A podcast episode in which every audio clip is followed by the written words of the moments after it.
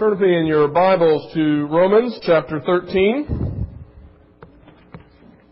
Come this morning uh, to continue our consideration of what it means to be a disciple of Jesus Christ. We have seen in our study of the church this year that we exist as a congregation of Christ's Church for the purpose of making disciples. This is the mission that God Himself has given to us. And therefore we have been uh, looking at what it means to be a disciple. And we have seen that the life of a disciple, the life of a follower of Jesus Christ is a life that is characterized by faith expressing itself in loving obedience. A disciple is one who has believed in Jesus Christ as the Son of God and the Savior of sinners, and who now in faith is endeavoring to uh, follow Jesus in the Spirit's power, to observe all that He has commanded in the power that uh, the Spirit gives. A, spirit, a, disciple is not saved by his obedience, to be sure. Uh, his obedience is not the basis of his righteousness with God. But it is important for us to know that as disciples, we have been saved for obedience, or we have been saved to obedience. Paul says it this way in Ephesians chapter 2 verses 8, 9, and 10. He says that we have been saved by grace through faith. This apart from works so that no one can boast. But then he goes on to say, but we have been saved to do those good works which God has prepared in advance for us to do. So not saved by works, but saved to work, saved for work, saved to observe all that Jesus has commanded. Clearly then, a good understanding of Jesus' commands is essential to good discipleship. If we are going to obey, then we must know what is commanded. And so we ask, what has been commanded? What has Jesus called us to be and to do? For the past few weeks, we have been attempting to answer that question by looking at Jesus' own summary of the law in Matthew 22, where Jesus says that all the law and the prophets hang upon the two great commands, the command to love neighbor, and then the command to, or to love God, and then the command to love neighbor as ourselves. This morning, we will begin looking at the second of those commands, the command to love our neighbor. We began looking at it last week and we saw that love for neighbor is an expression of love for God. This is why Jesus lists two commands when asked about the great commandment of the law. He says that we are to love God and love neighbor because love for God will express itself in love for neighbor. This led us to two significant conclusions last week. It led us to see that, that love for neighbor uh, cannot be limited only to some. It cannot be limited to a select group. If we love our neighbor because we love God, then we are going to love all, even our enemies, even those who seek to do us harm. But not only this, not only can love not be limited to some, the love that we express is a love defined by God Himself. It is a love with a very specific content. We love our neighbor. We seek their best interest, but not the best interest as they define it, but their best interest as God defines it. This means that rebuke or correction may sometimes be an appropriate expression of love for neighbor. It is not simply the tolerance that gets so often talked about today, but it is a desire for them to find their good in glorifying and enjoying God forever, even as they were created to do. So we have seen this much about love, that love for neighbor is an expression of love for God, that it, that it is to flow to all, but it is to flow to all as defined by God. This morning I want us to look more at the particular expressions of that flow. What does such a love for neighbor look like in practice? This is the question that we will be trying to answer this morning. And we're going to begin in Romans 13 where we will see that, that love fundamentally does no harm to a neighbor. Love doesn't do anything that, that brings harm to a neighbor. But then we will turn to Galatians 6 and we see that more than this, not only does love do no harm, but love actually seeks good. Love seeks the good of neighbor. And we will talk about what that looks like in our own lives. So let us pray and ask God for His blessing upon our study uh, this morning. Father God, as we come to you this morning, We come asking for your grace that we might read and understand your word, but more than that, Father, that we might be transformed by it. Father, we have heard your call to be disciples, and we now ask for your grace to respond to that call. We ask that your grace flow to us through your word this morning, that we might indeed be equipped to walk as followers of Jesus Christ in faith, observing all that he has commanded. Teach us to love our neighbor as ourselves, we pray. In Jesus' name, amen. Romans chapter 13, beginning at verse 8. Listen to this. This is the very word of God. Owe no one anything except to love each other. For the one who loves another has fulfilled the law. The commandments, you shall not commit adultery, you shall not murder, you shall not steal, you shall not covet, and any other commandment are summed up in this word. You shall love your neighbor as yourself. Love does no wrong to a neighbor, therefore love is the fulfilling of the law. That is the reading of God's Word. I know that some of you may find this hard to believe, others may be easier than I like. But the reality is, my kids don't always get along. They actually sometimes even fight with each other. They may deny it, but, but it's true. They, they sometimes do things that are just downright mean to each other. Now, I don't think that they are particularly malicious. It's not that they enjoy hurting one another just for the sake of, of hurting one another. Uh, but, if, but if it's not that they're malicious, what causes them to fight? What causes them to, to quarrel with one another the way that they do? Well, in a word, it is selfishness. They are kind enough so long as they are getting what they want when they want it.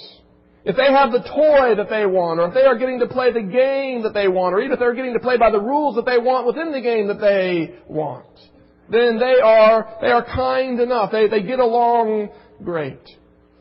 But when one of their siblings gets in their way and becomes an obstacle or, or a hindrance to what they want, they are quick to do whatever they deem necessary to maintain their agenda even if it means causing harm to one or more of their siblings.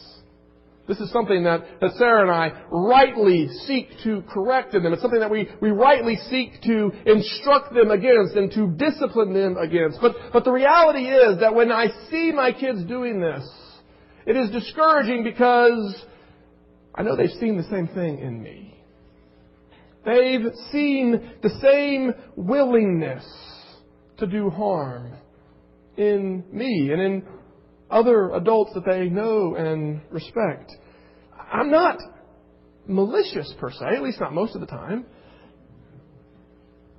I don't seek to harm people just for the fun of it, but I find myself all too willing to harm my neighbor when my agenda, when my plan, when, when my desire seems to demand it. For example, when I'm dealing with my children, when I'm dealing with, with their disobedience, disobedience that inconveniences me, disobedience that annoys me, I am all too willing to intimidate them into submission by yelling at them rather than taking the time to patiently instruct them. I'm willing to harm them just to get be done with the annoyance rather than doing the hard work of instructing them patiently and kindly. Another example that I am struggling with right now is, is that as we attempt to sell our house, the idea of full disclosure scares me to death. Uh, the idea of telling other people everything that's wrong with my house just seems to cement the possibility that this house will never sell. If I have to tell them everything that I don't like about it, if I have to tell them everything that, that's wrong with it, really? And so uh, there's that temptation to say, well, maybe they'll just find out about that after they buy it. But that was to do harm. But, but the temptation is there. The, the, the, the desire is there to want to hold on to my agenda, even if it means harming my neighbor. It's the exact opposite of what I saw Daniel do sometime last year when he was trying to sell his car. I don't know if you guys saw the, the advertisement that, that Daniel put on Craigslist when he was trying to sell his truck. But it seemed like he was actually trying to talk people out of buying it. You know, he just listed one thing after another of what was wrong with this truck. Things that you might not even notice at first, but, but you should be aware that this is wrong. And the truck sold. But he was, he was seeking to do no harm. But I'm sure at some point he, he felt the temptation to say, well, I don't know, maybe, maybe I just like to, maybe I just like to polish over some of those things and just, and just get the truck sold. It's a temptation that I face. It's a temptation that I think all of us face. That one, to one degree or another, we struggle with a willingness to harm our neighbor in order to get what we want. It's not that we're malicious, at least not most of the time, but if it comes down to a choice between our neighbor and ourselves, most of us will be more than just a little tempted to choose ourselves. This is one reason it is so important for us to see that the first and most basic expression of love for neighbor is that love does no harm. Paul says it this way in Romans 13:10. He says, "Love does no wrong to a neighbor." Love is not willing to harm a neighbor in order to achieve a good for itself, in order to hold on to its desire, in order to hold on to its agenda. We get a fuller understanding of what this means when we look at the specific commands that Paul mentions here. Each of the commands is a prohibition. Each of the commands prohibits some, some type of action or, or thought. And each action that is prohibited is an action that brings harm to our neighbor. Look at the first thing that Paul prohibits here in these verses. First, Paul says, do not commit adultery. Now, this is a command that we are all familiar with. We all, we all know that this is part of God's law, but it is helpful for us to see that the reason God prohibits adultery is because adultery does harm.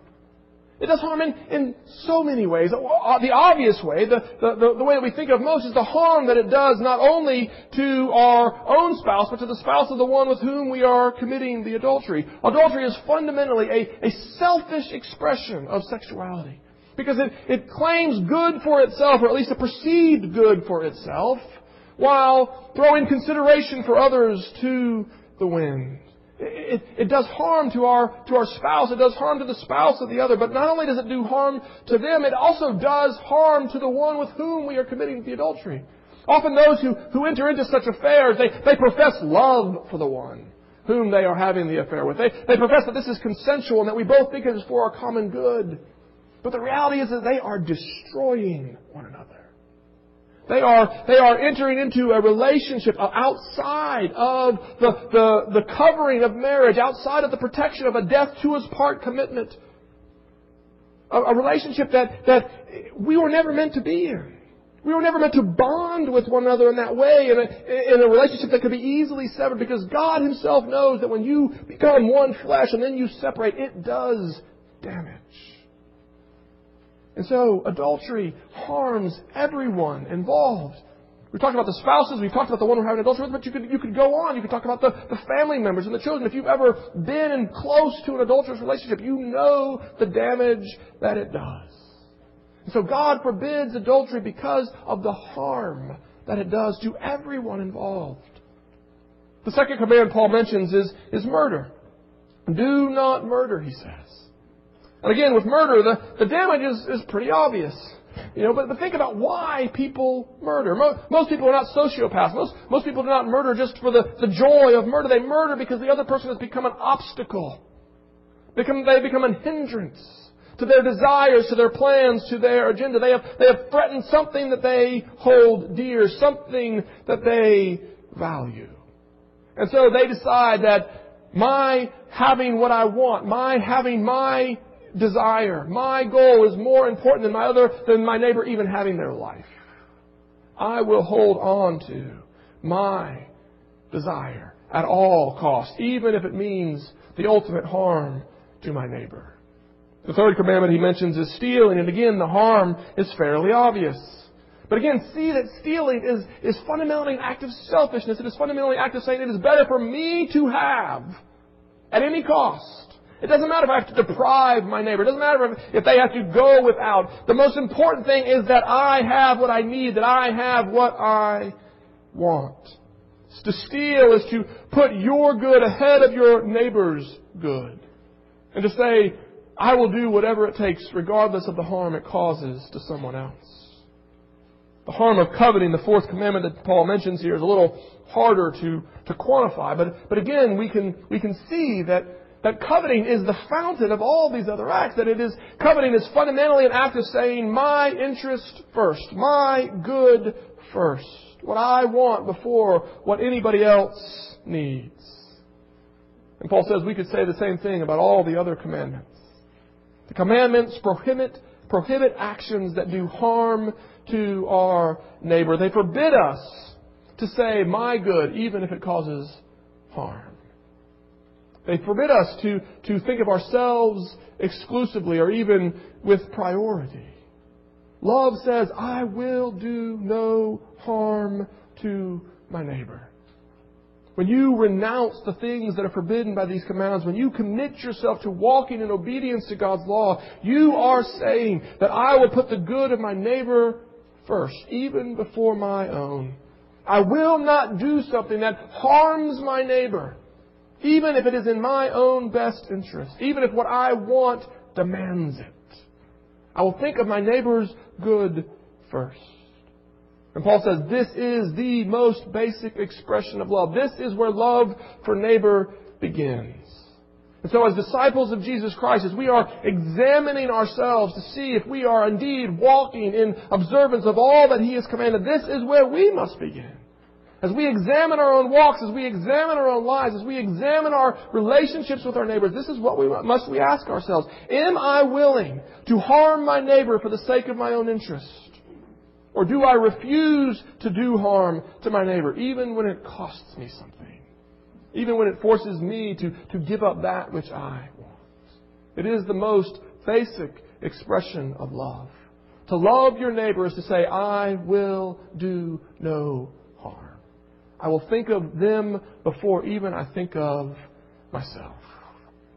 This is the first and most basic question of love. But it is not the only question. Love does no harm, but more than this, love actually seeks good. We see this in Galatians chapter 6 verses 9 and 10. Turn over there with me to Galatians chapter 6.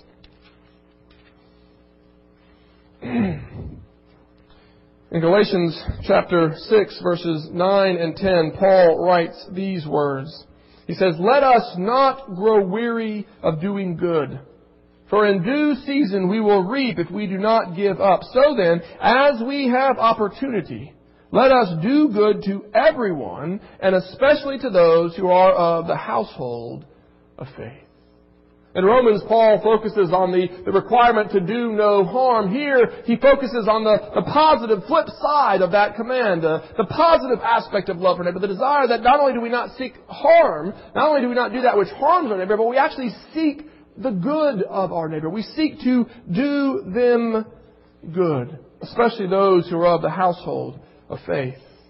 What does this mean? What does it mean to seek the good of your neighbor? We're going to see over the, the, the rest of this morning and in, the next few weeks that there are, there are many potential answers to that question. There are many ways in which we can seek the good of our neighbor. The first thing that most people tend to think of when they read Galatians 6, 9 through 10 is, is material good. The, the physical needs, the, the, the basic necessities of, of shelter and of clothing and of, and of food. They think of responding to the material needs of our neighbors with, with material provision. And that is, of course, part of what Paul is talking about here. We will, we will see as we go that that's not the only thing. But it is an important first part. We see such care for material needs uh, demonstrated in the early church. We've been studying Acts in our adult Sunday school class, and in Acts 2 and again in, in, Acts 4, we, we read about how the members of the early church responded to the physical needs that they saw uh, in their community, in, in, the, in the body of believers. As, as needs became known, as, as needs arose, the people who had means used those means to provide materially for those who were in need, so much so that by the time we get to Acts 4, we read that there was not a needy person among them. That, that no need went unmet. And later, as we continue our study of, of Acts and of, of Paul's epistles, we, we see that as there was this severe famine in Judea, new Christians all over uh, the Roman Empire were giving generously, even sacrificially, to the material needs of the saints in Jerusalem as they endured this famine. In fact, John says that if you see your brother in need and do not respond to his material needs with material provision, then you have failed to love him. And so how do we do this? How do we respond to the material needs of our brothers and sisters in Christ? And not only of our brothers and sisters in Christ, but of all our neighbors. Well, again, the first thing that people tend to think of when they, when they think about responding to material needs is, is this giving that we see modeled by the early church, of giving out of our surplus, giving um, to the needs of others. And again, there is good reason for this. Generous giving is an important way that we respond to the needs of our neighbors. But I want you to see this morning that it is not the only way. And so before we talk about giving, we're going to get there. But before we talk about giving, I want to talk about two other ways that we can respond to the needs of our neighbors, that we can provide for the material good of our neighbors, other than giving. And they are ways that we don't often think of. The first is working. You respond to the material needs of your neighbor by doing your job. And it's important, I think, for us to see this. At its most basic, working allows you to pay your own way. Working allows you to what Paul says is eat your own bread. In Ephesians chapter 4, when Paul is, is giving instructions to thieves, he says, Thieves, no longer steal, but rather do something useful with your own hands so that you may eat your own food, in a sense, and have something left over to give. We'll get to that. But, but he starts off with so that you may provide for yourself, so that you may pay your own way. Exactly as Paul sought to do when he was in Thessalonica. He sought to eat his own bread. And so when you work for a living, you are paying your own way, and therefore you are not burdening other people. You are not making other people pay for the bread that you eat. Listen, those who are content to live off of others are not loving their neighbors. It's usually the people who most profess to love who are sort of willing to just sort of go and live off of others. But they need to see that's not loving. That, that is not what we are called to. Now, there are some, of course, who can't work. There, there are some of those who, who by necessity are dependent upon others. But to choose not to work is not loving. You love your neighbor by working because it allows you to pay your own way. But there's more to it than just this. When you do your job, you are loving your neighbor and tending to their material needs because we live in interconnected communities. We live in communities where, where people depend upon other people doing their job. You see, I am able to have a roof over my head. I'm able to buy clothes. I'm able to, to have food on my table only because other people are doing their jobs. Only because other people are working. And in the same way, when I do my job, I perform a, a vital service to the community that allows other people to do their jobs. And we don't often think about it that way, but we need to. We need to recognize that we are loving one another. We are providing for one another materially by doing the job that God has given us to do. We are, we are playing our part in the community, and that is important. And that's true both for the work that you're paid for and the work that you're not paid for. I don't know many moms who get paid to take care of their children, but they are performing a vital role in the community. The community can't function if they don't do their job. If parents don't raise their children, if mothers don't, don't raise their children, then the community doesn't function right, and, and everybody is hurt by that. And so when we work, it is an important way that we love our neighbor. Now, this doesn't exempt us from other ways of loving our neighbor. We're going to talk about that. But we need to see that working is a way of loving. And it's important that we remember this because we spend a lot of time working.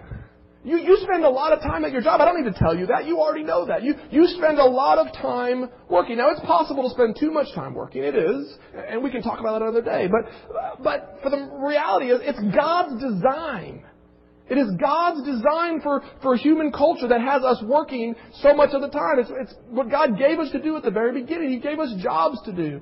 Jobs that, that take up a lot of our waking hours. And we do not need to feel guilty about that. We do not need to feel that it would be more noble if we were somehow not working and directly serving the poor. The reality is those people who directly serve the poor, they are dependent upon other people working so that they can eat and so that they can have something to give to the poor. And so we need to, we need to recognize that working, doing our job faithfully is part of the way that we love our neighbor, part of the way that we seek the good of our neighbor.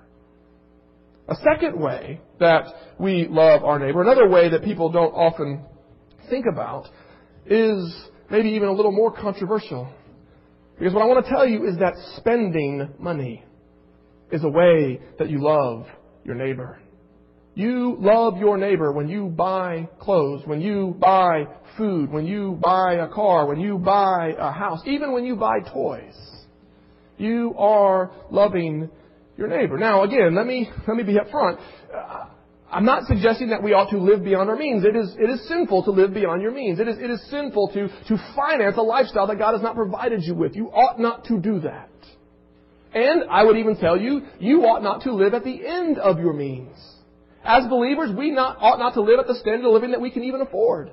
We ought to live below even that so that we can have something left over to give. Remember what Paul said to the, to the thieves. He said, stop stealing, you know, pay your own way by doing something useful with your hands and also have something left over to give. So we ought not to live at the end of our means. We ought not to live beyond our means. But with those caveats in place, I want you to understand that spending is a way that you love your neighbor. It, you, you love your neighbor by, by spending because when you spend, you allow other people to work. Your spending allows other people to work. There's an example. I was going to read it, but I don't have time this morning to. Uh, in David Platt's book, Radical. And, and again, I love the book. I, I like the book. You know, I'm not saying anything bad about the book, but there's an example in there that where I think he misses this. There's an example in there that he takes from Wesley. And, and Wesley was coming home one day after he had bought some paintings to, to put on his walls, and as he, as he got home, he met a chambermaid who didn't have a coat. And, and he realized, in his own mind, he said, here I am, I've just bought these paintings, and, and now I have nothing left to give this lady uh, so that she could buy a coat to protect her from the cold. And he, and he felt guilty about it, and he, and he even cursed the paintings that he had bought.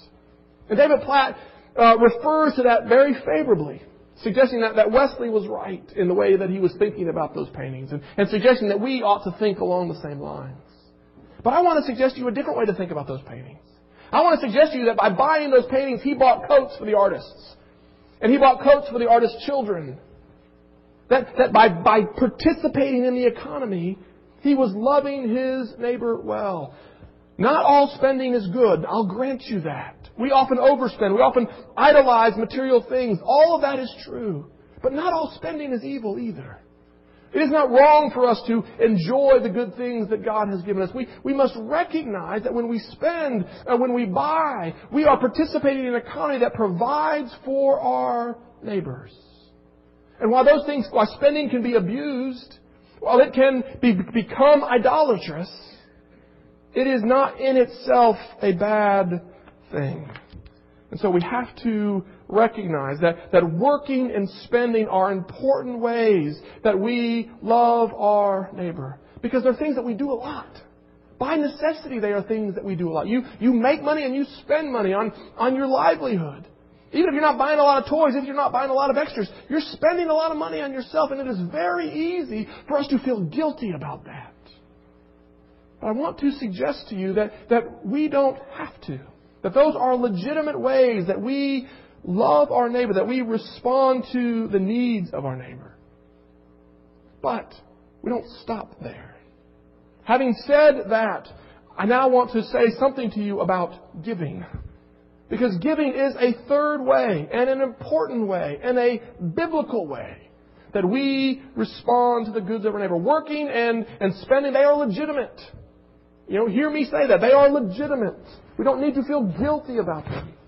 But we do need to see that there is a third way that Scripture commands us to respond to the needs of our neighbor, and that is by generous giving. I mentioned earlier that we should not, you know, live beyond our means, and, and the primary reason given for that in Scripture is, is that we should we ha- should have something left over to give. Part of what you have, part of what God has given to you as a moral obligation, ought to be for the good of others.